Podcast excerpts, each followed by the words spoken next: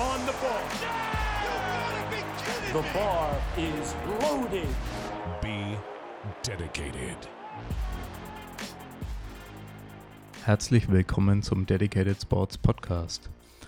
Heute soll es um das Thema Schlaf gehen und da spreche ich ganz alleine, Julian, über, ja, warum ist Schlaf wichtig? Wie wird der Schlaf gesteuert?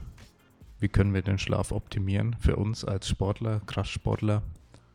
Ja, und dann steigen wir direkt ein wieso ist Schlaf eigentlich so wichtig? Also wie viele wahrscheinlich auch wissen, schlafen, wenn man ein paar sehr wenige äh, Ausnahmen weglässt, eigentlich alle Lebewesen. Und wieso scheint es so, dass die fast einzige Gemeinsamkeit zu, zu sein? Und ja, da gibt es verschiedene Hypothesen, aber was im Endeffekt für uns wichtig ist zu verstehen, ist, dass viele Reparaturprozesse, ja, allgemein die Regeneration, ja, auch auf zellulärer Ebene ohne Schlaf nicht stattfinden kann. Dass vor allem der Schlaf einerseits unsere innere Uhr steuert, aber auch andererseits äh, durch unsere innere Uhr gesteuert wird. Also ein bidirektionales Verhältnis wir zum Schlaf entwickelt haben. Ja, und für uns entscheidend als Kraftsportler ist natürlich äh, ja alles, was ja Fettaufbau, Muskelaufbau ähm, oder beziehungsweise Fettabbau ist zumindest das, was wir erreichen wollen. Aber natürlich gibt es diese Verschiebungen ins Positive und ins Negative, je nachdem, ob wir alles richtig machen oder nicht. Und einer der großen Punkte, die für uns dann entscheidend sind, so wie auf den Schlaf achten sollten, sind hormonelle Prozesse, die im Körper ablaufen, die durch den Schlaf, ja, Dr. Matthew Walker hat zum Beispiel gesagt, wenn es eine ja, Achse gibt, die am stärksten reguliert wird durch den Schlaf, dann ist es die, das unser Hormonsystem, ja, die hormonelle Achse, hat er es bezeichnet. Ja, und das äh, trifft es auch ganz gut, weil es gibt natürlich auch einige Studien, zum Beispiel eine, die man einen Schlafentzug von ja, einer Nacht, sage ich jetzt mal, also eine fehlende Nacht, sorgt schon dafür, dass Testosteron um 27 Prozent bei den Leuten gefallen ist, bei den Probanden. Und gibt es, soweit ich weiß, auch Studien über mehrere Tage mit einfach schlechterem Schlaf und man auch eine absteigende Kurve sieht was Testosteronwerte angeht. Ja, und dann gibt es natürlich auch andere Einflüsse, wie zum Beispiel Wachstumshormone. Wachstumshormone werden vor allem in der Tiefschlafphase ähm, ausgeschüttet und diese findet vor allem auch in der ersten Hälfte des Schlafes statt. Ja, und die findet teilweise, bei, wenn man gewisse Störfaktoren eben hat, nicht so gut statt oder man schläft eigentlich zu spät. Der Körper wäre von der inneren Uhr eigentlich schon bereit zu schlafen, weil es ist schon länger dunkel. Zumindest hat die Helligkeit so stark abgenommen, dass er davon ausgehen muss, dass eigentlich Abend ist und nur künstliche Lichtquellen den Körper so sozusagen wach halten oder auch Dopamin etc.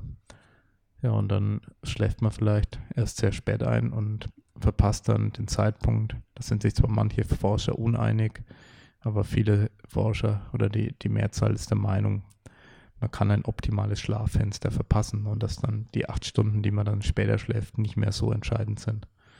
Ja, und dass die meisten Anpassungen unseres Tag-Wach-Rhythmus in Sachen, der eine ist eine Leiche, der andere ist eine Eule, das ist primär soziale Faktoren und Empfindlichkeit gegenüber äh, ja, blauen Licht, sage ich jetzt mal. Darauf gehen wir später nochmal ein, warum. Ähm, dass manche Menschen einfach lichtempfindlicher sind und manche Menschen auch einfach stressempfindlicher sind und Stress natürlich auch ein großer Faktor ist, weswegen man nicht schlafen kann und so weiter. Ja, aber über ähm, die genauen Prozesse reden wir dann nochmal kurz. Wir versuchen es natürlich auch sehr kompakt zu halten. Ja. Aber wir wissen, dass Wachstumshormone extrem wichtig für unsere Regeneration sind.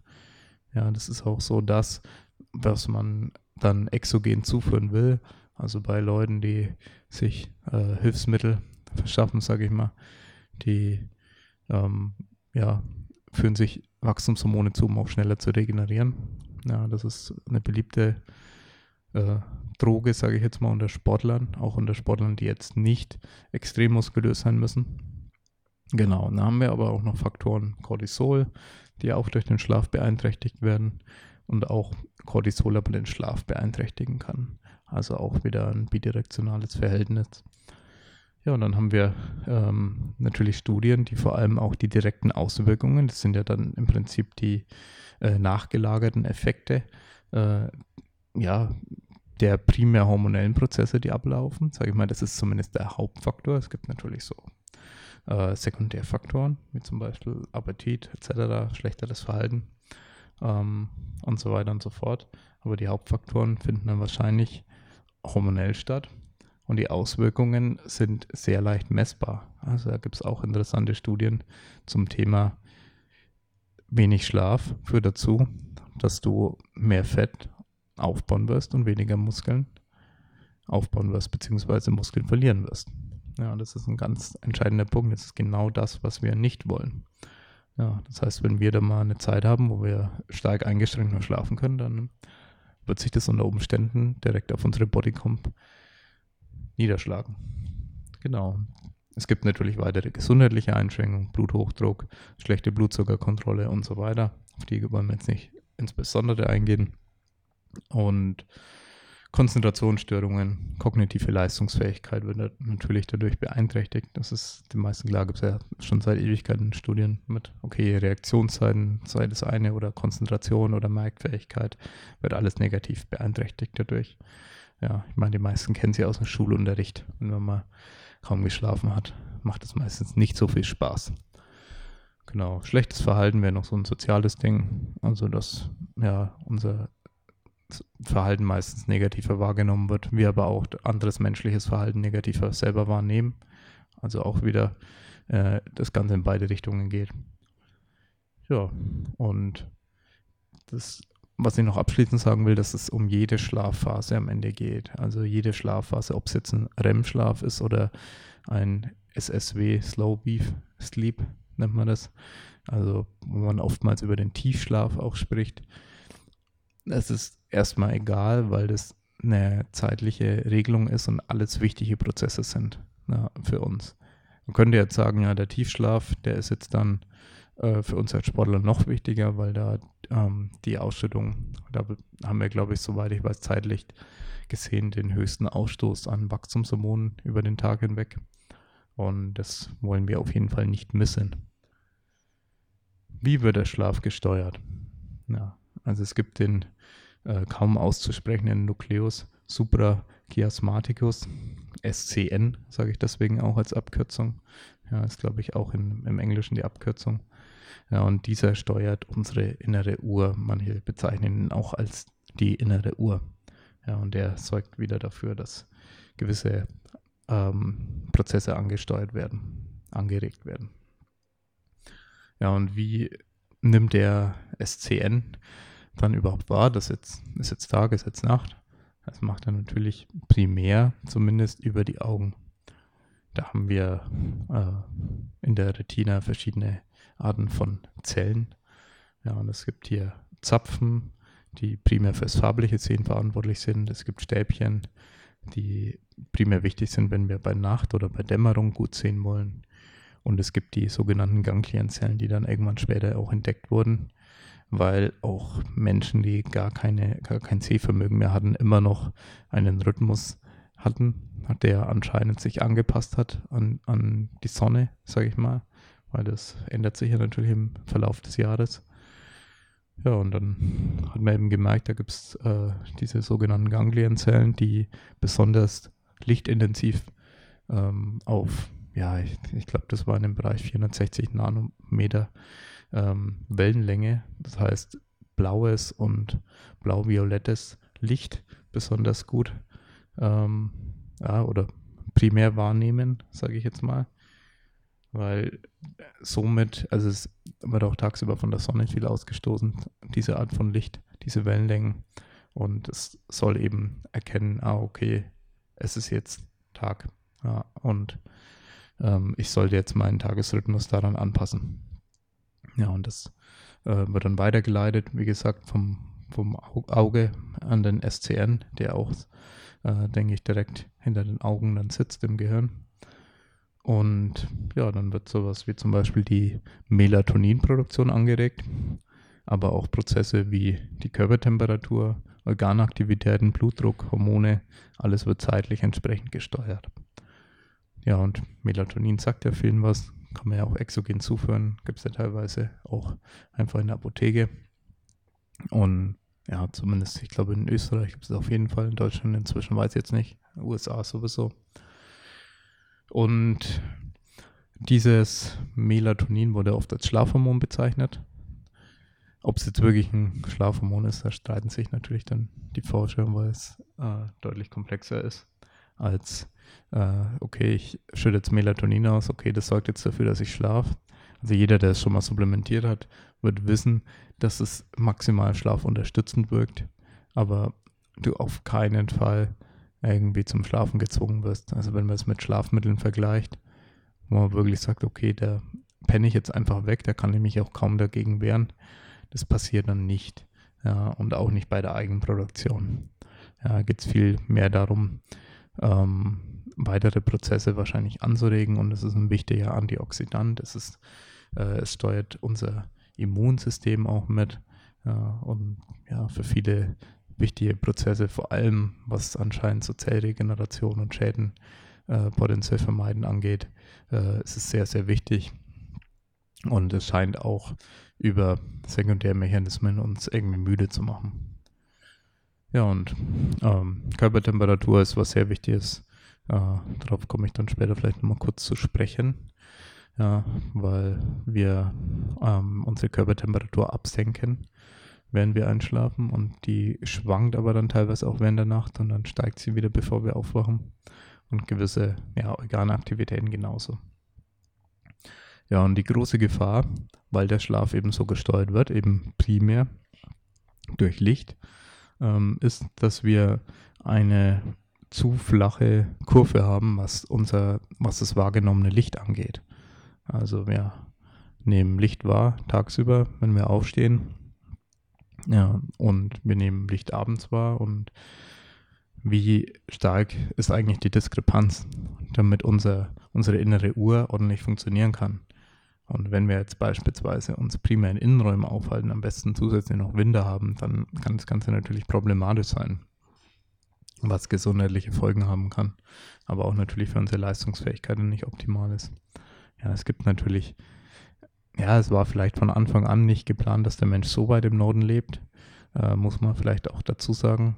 Ähm, also jetzt äh, vor allem, was nochmal nördlicher liegt als Deutschland, wird dann teilweise dann problematisch was so einen normalen Rhythmus angeht. Weil normalerweise wird es ja irgendwo aufstehen, wenn die Sonne grob aufgeht und ins Bett gehen, wenn sie untergeht. Und das funktioniert dann natürlich irgendwann nicht mehr so gut. Ja. Und ja, diese flache Kurve sorgt eben dafür, dass ja unser Gehirn nicht mehr so richtig unterscheiden kann, was ist jetzt Tag, was ist jetzt Nacht. Und diese ganzen Mechanismen im Hintergrund ähm, ja, eigentlich alles in unserem Körper steuern. Also da gibt es auch ähm, sehr gute Buch Bücher in dem Bereich inzwischen. Es ist ja schon, kann man fast sagen, eine neue Wissenschaft, einfach so diese ganze äh, zirkadiale Wissenschaft. Also alles ist irgendwie zeitgesteuert, wir sind sessional gesteuert, wir, wir haben eine 24-Stunden-Uhr, die aber normalerweise auf ganz grob 24,2 Stunden getaktet ist und wir jedes Mal wieder resetten müssen mit den Signalen, die wir erhalten, mit den Lichtsignalen. Nämlich, dass wir tagsüber oder Morgen Licht erhalten und sagen, okay, hier, ähm, jetzt ist Tag. Wenn wir dann natürlich bis spät schlafen und ihre los zu haben, dann kann das dein Körper ja gar nicht mehr wahrnehmen. Das ist auch ein Problem, über das nicht so viel geredet wird. Ähm, aber ja, so ein Aufwachen mit natürlichem Licht kann natürlich vorteilhaft sein. Und da gibt es natürlich auch Lichtwecker, muss man ja nicht die Rollos unbedingt aufmachen. Ähm, und dann, ja, abends wird durch andere Lichtquellen wiederum gestört werden. Ja, und so falsche Signale erhöhen indirekt gesehen anscheinend äh, das Cortisol, was wir am Abend ausstoßen, um ca. 25 Prozent. Beziehungsweise die Studie wurde genau andersrum durchgeführt, dass Menschen ähm, durch eine Lichtbestrahlung, sage ich jetzt mal, von 10.000 Lux, das ist in etwa die Lichtmenge, die man wahrnimmt bei einem sonnigen Tag im Schatten, sind es ungefähr 10.000 Lux. Also ist jetzt nicht unendlich hell. Also ich denke, die Sonne ohne Schatten ist nochmal deutlich heller. Ja, und ähm, diese Bestrahlung, ich dachte, das waren so am Morgen 30 Minuten ganz grob, hat dazu geführt, dass ja sozusagen die innere Uhr besser funktioniert hat, unterstützt wurde und Cortisol am Abend um 25% reduziert war, wie es eigentlich auch im optimalen Fall sein sollte. Also eher wurden die Cortisolwerte normalisiert, als jetzt um 25% gesenkt. Ja, ist immer je nachdem, wie man das Ganze betrachtet. Ja, und was sollten wir optimieren? Äh, was sind die äh, To-Dos für jeden Einzelnen? Ich habe mal sechs Stück aufgeschrieben, die, wie ich finde, sehr wichtig sein können oder mit die wichtigsten sein können. Das ist meine Top-List. Ja, das ist einerseits das, was ich gerade schon erwähnt habe. Es ist Licht am Morgen. Also es kann ein Spaziergang sein, aber einfach nur dem Körper signalisieren, es ist jetzt wirklich Tag.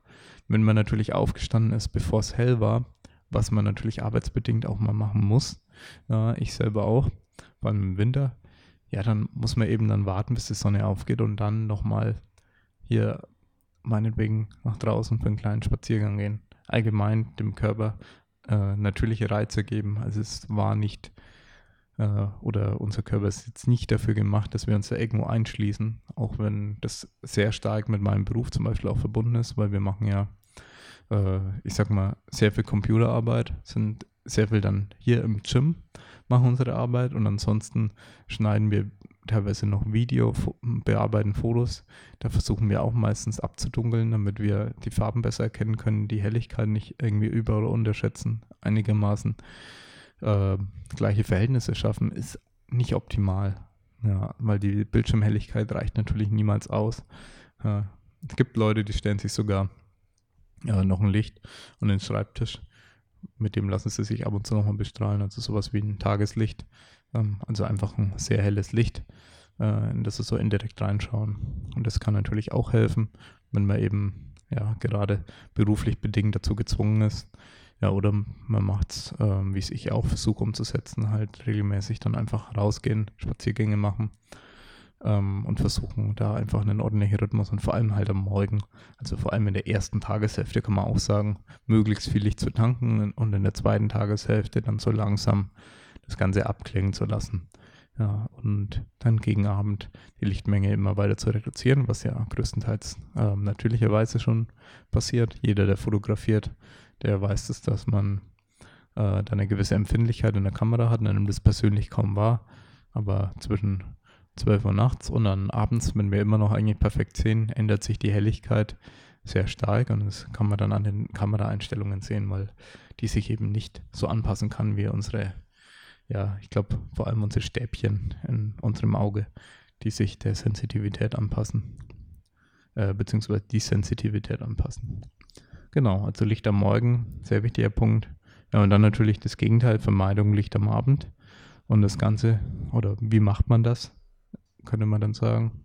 Ja, Blaulichtbrille hilft zumindest dabei, gewisse Wellenlängen zu blocken, die dafür verantwortlich sind, dass ähm, unsere innere Uhr vielleicht fehlgesteuert werden kann. Dann gibt es natürlich so Apps wie Flux oder Nightshift bei Apple, die dafür sorgen, dass wir ähm, auch weniger Blaulicht dann wahrnehmen. Und es geht halt am Ende um dieses blaue und ultra, äh, nicht ultraviolettes, äh, blaues und violettes Licht, ja, das wir dann wahrnehmen. Und ja, kein grelles Licht zu Hause zu haben. Also LEDs war anscheinend eh schon so eine Erfindung, die ich auch immer sehr gefeiert habe, wegen Effizienzgedanke und man kann genauer die Lichtfarbe steuern, kann die auch leichter verstellen und dachte, ja, wer benutzt noch Glühbirnen? Ja, und Glühbirnen haben aber automatisch auch sehr viel Infrarotlicht, wo man jetzt auch festgestellt hat, ist äh, sehr, sehr wichtig, ist natürlich die Wärmeabstrahlung auch. Ähm, kann sehr wichtig für unsere Gesundheit sein, aber vor allem eben wen deutlich weniger Blaulicht als eine typische LED. Es gibt natürlich auch LEDs, die eine ganz andere Lichtfarbe haben. Das heißt, man kann es nicht grundsätzlich sagen, dass es schlechter ist. Ja, und dann, wenn man versucht, das grelle Licht eben zu meiden, dass man sagt, hey, man hat eine Sekundärbeleuchtung für den Abend, ja, die vielleicht dann eher ins Rötliche geht oder vor allem auch deutlich schwächer ist, dann kann das natürlich auch unterstützen, dass wir einen guten Schlaf haben und ja, sozusagen unser endokrinologisches System nicht äh, ja, verwirren ja, und die Steuerung äh, weiterhin äh, optimiert geregelt haben. Dann, was ist auch noch sehr wichtig, keine späten Mahlzeiten. Ja. In die gleiche Kategorie fällt dann natürlich für uns Trainierende auch kein spätes Training. Jetzt gibt es natürlich viele, die können sich das nicht aussuchen. Die haben, sagen wir mal, vielleicht erst sehr spät Arbeitsschluss. Beispielsweise um 6 Uhr. Ja, und das ist natürlich dann, keine Ahnung, wenn jetzt jemand sagt, er kann direkt danach trainieren gehen und ist spätestens eine halbe Stunde, sogar später schon im Training, um halb sieben, ja, kriegt man es noch einigermaßen hin, dass man dann sein ganzes Training schafft und bis man dann ist. Ja, es ist natürlich nicht optimal, aber vielleicht ist dann 21 Uhr. Ja, je nachdem, was für Schlafenszeiten man hat und in welcher, ähm, ja, in welchen Breitengraden man so lebt. Ja, aber hier in Deutschland ist es in, im Sommer ist es teilweise noch okay, weil da wäre es teilweise dann eh noch hell und äh, nicht so ein großes Problem. Aber oftmals ähm, will man dann eben, wie gesagt, danach dann noch was essen, um ja, ja, seine Gains einzufahren, sagt man so gerne. Und ja, und das kann natürlich ein Problem darstellen. Einerseits wegen der Belastung vom Magen. Äh, die Magenaktivität soll irgendwann eingestellt werden, ist auch sozusagen ein Zeitgeber, nennt man das Ganze. Also der Magen-Darm-Trakt ist selber zeitgesteuert, ist aber auch selber wiederum Zeitgeber. Ja, also wieder das Ganze äh, kann man bidirektional betrachten. Und es geht auch um Insulin. Insulin zum Beispiel hat die Folge, dass wir erstens, während wir erhöhte Insulinwerte haben, können wir kein Fett mobilisieren. Das ist einfach hormonell so. Und es gibt einfach hormonelle Prozesse, die man verstehen muss im Körper. Und wenn wir natürlich eine Mahlzeit haben mit entsprechend Kohlenhydraten, wird halt Insulin als sekundär Effekt, also Primäreffekt ist erstmal, okay, Glucose geht nach oben, Glukosewerte im Blut, also Blutzucker. Und dann als zweites, um den Blutzucker dann wieder in die Zellen zu schleusen, muss Insulin nach oben gehen. Ja, und das ist dann natürlich eine gewisse Zeitverzögerung, die man dann hat und vielleicht schläft man da sogar schon. Ja, und während Insulin, wie gesagt, erhöht ist, kann man kein Fett abbauen, das ist das eine. Und es scheint aber auch äh, die Ausschüttung von Wachstumshormonen zu blockieren. Also ja, das ist jetzt, äh, ja, gibt es jetzt erste Studien, soweit ich weiß. Sehr vieles ist ja noch so ein bisschen schwammig untersucht bisher, weil vieles noch nicht so genau betrachtet wurde, aber wir wissen schon, wo es hingeht. Also es, die Wissenschaft geht in die Richtung, okay, es ist alles doch ein bisschen, wir können doch nicht so viel äh, manipulieren, wir können doch nicht so viel eingreifen, wir müssen ein bisschen den evolutionären Gedanken äh, wiedergewinnen, wie hat sich unsere Biologie entwickelt und warum können wir nicht alles außer Acht lassen und plötzlich bis in die Nacht auf sein und spät essen, weil wir einen Kühlschrank haben und diese ganzen Geschichten. Ja, also Punkt 3 war keine späten Mahlzeiten. Ja. Und du wirst es auch selber merken, du wirst besser aufwachen. Also wenn du das vermeidest, du wirst besser geschlafen haben, tiefer geschlafen haben es ist schon wirklich eine Belastung im Schlaf, wenn man noch stark am Verdauen ist. Im Optimalfall sagt man im Regelfall so, ja, wenn es wirklich gut funktionieren soll oder perfekt funktionieren soll, spätestens vier Stunden vorm Schlafen gehen, die letzte Mahlzeit. Ja, und manche sagen sogar, ja, vielleicht nicht unbedingt die größte Mahlzeit dann vorm Schlafen gehen. Weil das ja ein Zeitpunkt ist, wo du dann auch Zellregeneration und so ansteuern willst und es funktioniert dann alles nicht so optimal natürlich bei einer größeren Mahlzeit auch Insulin dann länger ähm, erhöht bleibt und dann natürlich die Wachstumshormonausschüttung länger beeinträchtigt werden kann. Dann regelmäßige Schlafenszeiten als vierter Punkt. Also nicht irgendwie sagen, ja, jetzt am Wochenende kann ich länger schlafen, hole ich meine Gains es geht oft nicht anders. Also wir sind ja alles keine Profisportler und wer ein Profisportler ist, herzlichen Glückwunsch. Ähm, du hast es dir verdient. Ja, weil dann kannst du natürlich alles viel leichter regeln. Wenn du kein Profisportler bist, versuch alles möglichst optimal anzupassen. Geht es irgendwie anders zu trainieren? Kann ich vielleicht sogar früh trainieren? Kann ich irgendwie mittags trainieren, damit ich früher schlafen kann und dann regelmäßig Schlafenszeiten habe? Weil ich dann nicht sage, okay, am Wochenende kann ich jetzt alles richtig machen und dann muss ich wieder unter der Woche, wo ich arbeite, alles falsch machen. Genau, dann nächster Punkt ist ja offensichtlich, ist kein Koffein ab Nachmittag.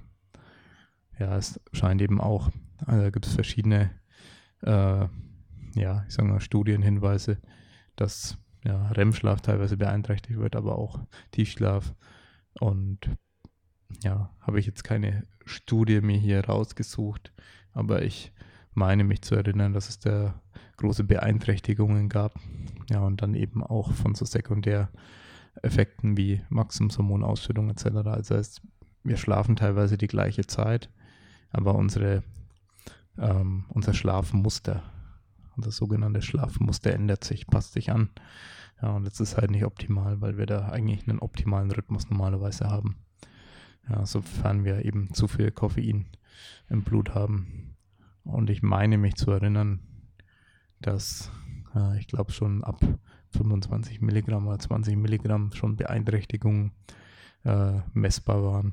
Ja, die Halbwertszeit weiß ich jetzt nicht mehr ganz genau. Von Koffein ist klar eh nur ein Schnitt. Aber man kann damit rechnen, dass wenn man mittags noch einen sehr starken Kaffee trinkt, dass man abends wahrscheinlich immer noch eine Beeinträchtigung hat. Auch wenn man Koffein gewohnt ist, weil das Gewohntsein, es hilft einem eher damit, so subjektiv damit klarzukommen. Ja, aber es schaltet nicht die Mechanismen aus. Also was dann im Prinzip diese Blockade an Adenosin ähm, auslösen kann. Äh, an, ja, sage ich mal, nachgelagerten Effekten. Genau, und dann, was ich euch noch mitgeben kann, ist ein Abendritual zu machen. Das heißt einfach so ein Punkt, wo ich sage, okay, jetzt leite ich mein Abendritual ein. Ich habe vielleicht sogar einen Handywecker. Und dann mache ich dies, mache ich das, putze ich Zähne, äh, setze mich nochmal hin, je nachdem, wie vorbildlich du, du bist. Ähm, das heißt dann auch einfach nochmal lesen. Ja, und manche führen ja dann sowas wie ein Tagebuch oder so, einfach um nochmal so den Tag abzuschließen. Sowas kann sehr gut helfen, um auch äh, ja, psychisch sich auf die Nacht vorzubereiten. Genau. Und dann äh, ja, besser in den Schlaf zu finden. Ja, ich meine, eine Sache hatten wir vorhin noch angesprochen, Körpertemperatur kann man auch unterstützen. Deswegen sollte es im Schlafzimmer nicht so warm sein. Ist natürlich jetzt gerade im Sommer sehr schwierig. Oftmals muss man dann die Fenster offen lassen und dann hat man dafür aber entweder Lärm oder ein bisschen Licht. Man weiß jetzt oft nicht, was schlimmer ist. Ja, wir leben eben alle jetzt äh, nicht in einer künstlichen Welt, in der wir alles immer perfekt kontrollieren können. Beziehungsweise wir leben alle in äh, der gleichen Realität, in der alles ein bisschen komplizierter geworden ist. Das heißt, wir sollten uns von dem Gedanken verabschieden, dass wir versuchen, alles perfekt zu machen, wenn es eben nicht möglich ist, sondern immer das Beste draus zu machen. Und wenn es eben heiß ist und das ist der Hauptgrund, weswegen wir nicht schlafen können, ja, dann sollten wir vielleicht nur trotzdem die Fenster aufmachen, auch wenn dann ein bisschen Lärm durchdringt oder ein bisschen Licht. Genau, kann man sich übrigens dann auch ähm, Abhilfe verschaffen, indem man äh, ja, vielleicht sich angewöhnt, dann im Sommer eine Schlafbrille zu tragen. Eine, die am besten nicht dafür sorgt, dass du nochmal stärker schwitzt. Und Ohrenstöpsel können auch sehr gut helfen. Also wir haben auch schon, dadurch, dass wir wegen Events, Powerlifting-Events viel am Reisen waren und sind, haben wir uns da auch teilweise angewöhnt, so ein Schlafkit dann mitzunehmen. Ja, und sowas kann man natürlich auch für zu Hause haben. Und ja, kann doch einiges bringen. Ja wenn man da ein bisschen was optimieren kann, dann macht man die Fenster auf. Es ist schon kühl und ja, man hat trotzdem einen erholsamen Schlaf.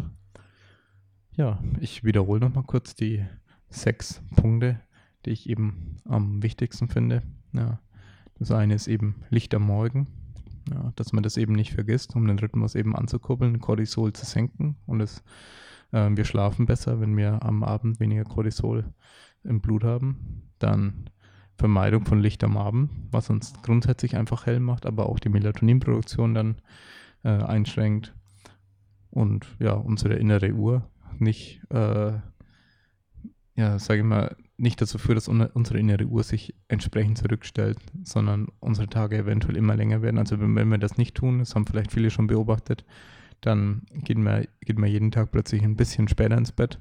Das heißt 20 Minuten später jeden Tag und irgendwann muss man wieder alles resetten. Vor allem äh, beobachten es Leute, die vielleicht mal länger Ferien haben oder so und keinen Grund zum Aufstehen haben. Genau. Dann Punkt Nummer drei, nachdem wir Licht abgedeckt haben, keine späten Mahlzeiten, damit wir auch hier eine Störung vermeiden und einen großen Insulinausstoß vermeiden. Regelmäßige Schlafenszeiten, das hilft uns einfach auch psychologisch ähm, und auch was die Hormone angeht, viel leichter einzuschlafen, ja, weil wir es einfach gewohnt sind, um die Zeit zu schlafen, aber auch aufzuwachen zu einer bestimmten Zeit. Kein Koffein ab Nachmittag spätestens. Ja, ist eine grundsätzliche Empfehlung, die so gut wie jeder rausgibt. Ja, und unabhängig davon, ob du jetzt Koffein gewohnt bist oder ob du denkst, ob du es merkst oder nicht. Ähm, wenn du es natürlich merkst, weil du kein Koffein gewohnt bist, ist der Effekt umso schlimmer, weil dann kannst du vielleicht gar nicht schlafen. Ja, da ist natürlich der im Vorteil, der zumindest überhaupt schlafen kann, aber mit schlechterer Schlafqualität. Und dann haben wir eben Abendritual noch. Also ja, sucht euch was aus. Was wollt ihr denn abends noch machen, noch erledigen? Wollt ihr irgendwas lesen?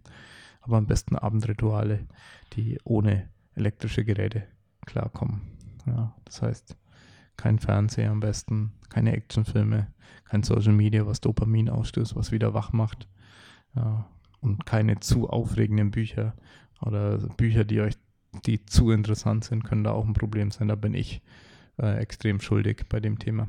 Also ich lese dann, ich bin eigentlich sehr müde und ich lese dann noch ein Fachthema, was mich sehr interessiert, beispielsweise ein Buch über Schlaf. und dann äh, ist natürlich das ein äh, Paradoxon, dass ich dann äh, deshalb nicht schlafen kann, wenn ich ein Buch über Schlaf lese. Aber ja, kann passieren. Und sollte aber nicht passieren, sollte ich versuchen zu optimieren, die, die Lektüre besser auszuwählen am Abend. Genau. Ich hoffe, ich konnte euch da schon mal einiges mitgeben und dass das Ganze einigermaßen auch strukturiert war und ihr ein bisschen was mitnehmen könnt, um euren Schlaf zu optimieren, um eure Gains zu optimieren, eure Leistungsfähigkeit zu optimieren, ja, für eure sportliche Karriere. Genau, dann äh, liked unseren Podcast, empfiehlt ihn weiter. Äh, Sternebewertungen sind immer gern gesehen, hilft uns weiter für die Reichweite. Ihr könnt natürlich auch äh, auf unsere Homepage schauen. Wir bieten Coaching an, wir bieten Produkte an, wir bieten natürlich an Wettkämpfen unsere Fotopakete an. Schaut auch auf unserer Homepage um. Ja, und wenn ihr uns, äh, wenn ihr euch für unser Coaching interessiert, könnt ihr gerne über unser Anmeldeformular ähm, ein kostenloses Gespräch ausmachen. Und ja, ansonsten danke fürs Zuhören und bis zum nächsten Mal. Ciao.